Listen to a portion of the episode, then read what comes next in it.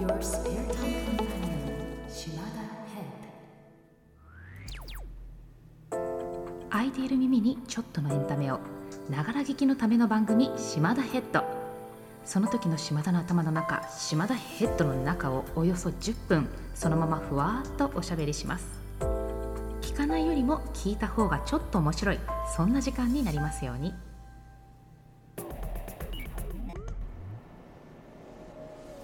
いかがお過ごしでしょうか？島田です。皆様お元気ですか？変な質問から始まりましたがなんでこんな変な質問したかっていうと実は私がちょっと今エネルギー枯渇気味だからなんです。実際こちらの音声を配信させていただくのは節分も過ぎすっきりと土曜が明けている頃になるかと思うんですけれども今この収録をしている現在はですね土曜真っ只中なんです。あとおよそ1週間こうしたちょっともやもやっとした時期が続くのかなと。土曜っていうと有名なのはうなぎを食べるといいよって言われてる土曜の牛の日だと思うんですけれども実際はあの五行に由来する暦ということで立夏立秋立冬立春この直前約18日間ずつちょっとまあモヤモヤ期みたいなねのがあるよって言われています。季節の変わり目でもあるので体調的にもなかなかしんどい時期っていうことでそういうふうに言われているんですが、まあ、この土曜に関する詳しい話や土曜の過ごし方そういった情報はもう一つ友達の島さんと配信しているポッドキャスト番組「ゲットマイルドで詳しく扱っておりますのでぜひそちらもお聞きください。といい感じに宣伝をさせていただいたところでそんなちょっと元気がない時期にもちょっと元気が出た話っていうのとそこにまつわるエトセトラを話していきたいなと思っています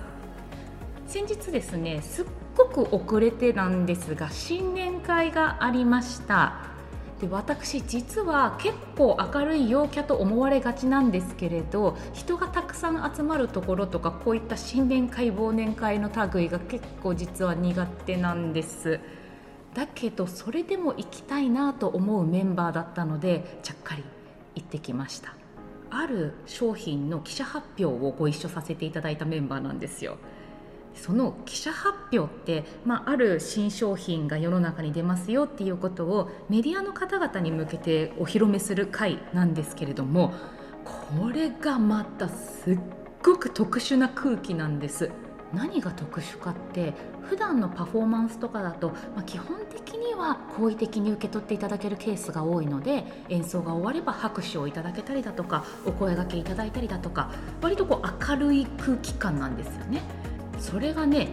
無なんです。無です。最近般若心経の写経にはまってて無っていう漢字めちゃくちゃ出てくるのでだんだん無がゲシュタルト崩壊を起こしてるんですけどとはいえ無です。何しろ無なんです。もうどんだけ無なのっていう感じなんですけど別に冷たいわけでもない。だけどすっごい温かいわけでもない。本当に無。っ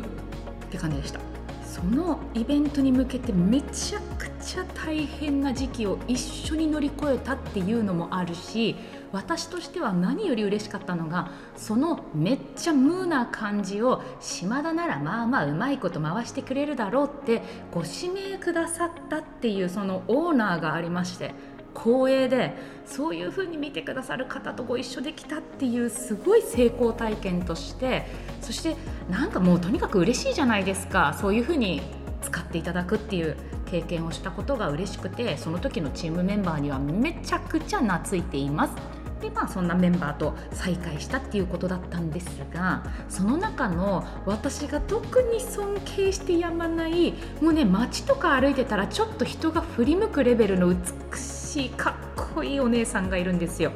そのお姉様と私にはすっごくユニークな共通点がありますそれが何かっていうと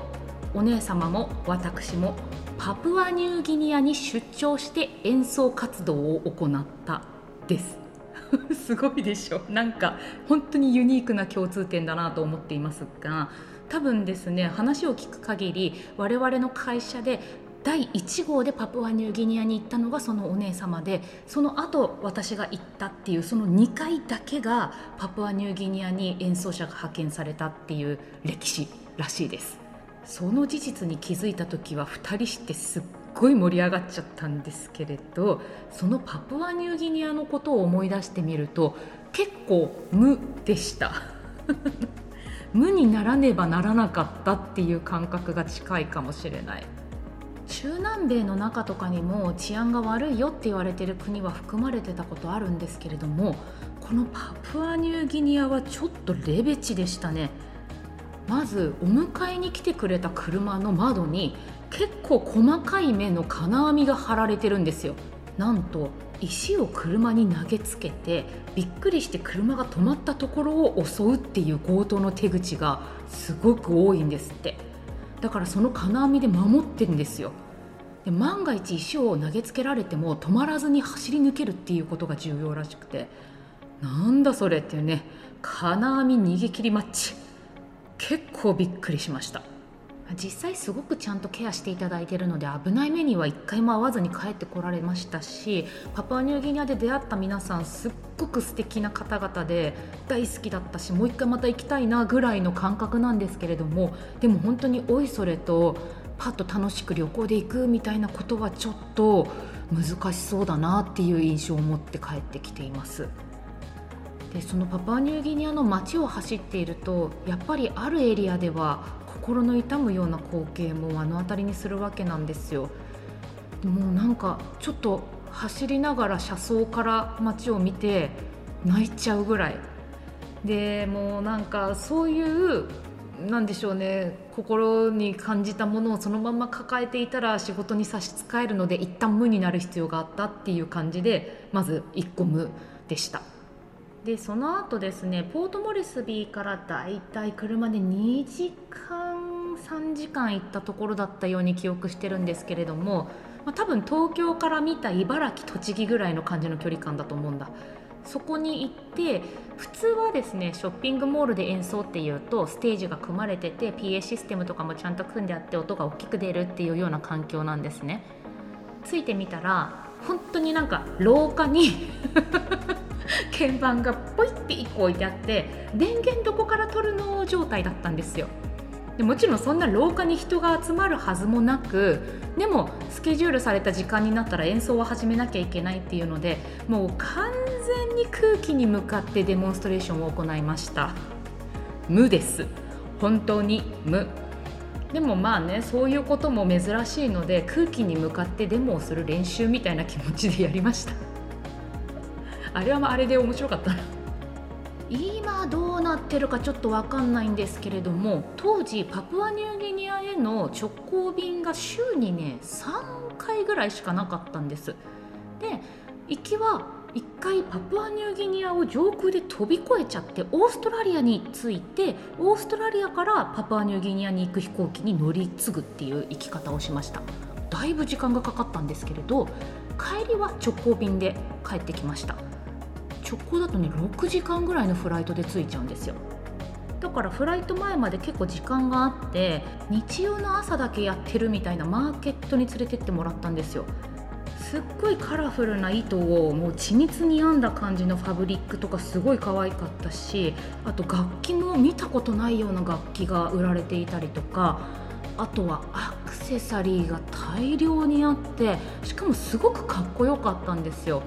でも黒い結構厚いバングルみたいなやつであこれ買って帰ろうと思って購入してでなんかこう今までにあんま見たことない素材感だなと思って「これ何ですか?」って聞いたら「昨日まで飼ってた鳥のくちばしだよ」だって。昨日まで飼ってた。マジ無になるしかねえ Thank you so much for listening. This program is brought to you by Yuki Shi.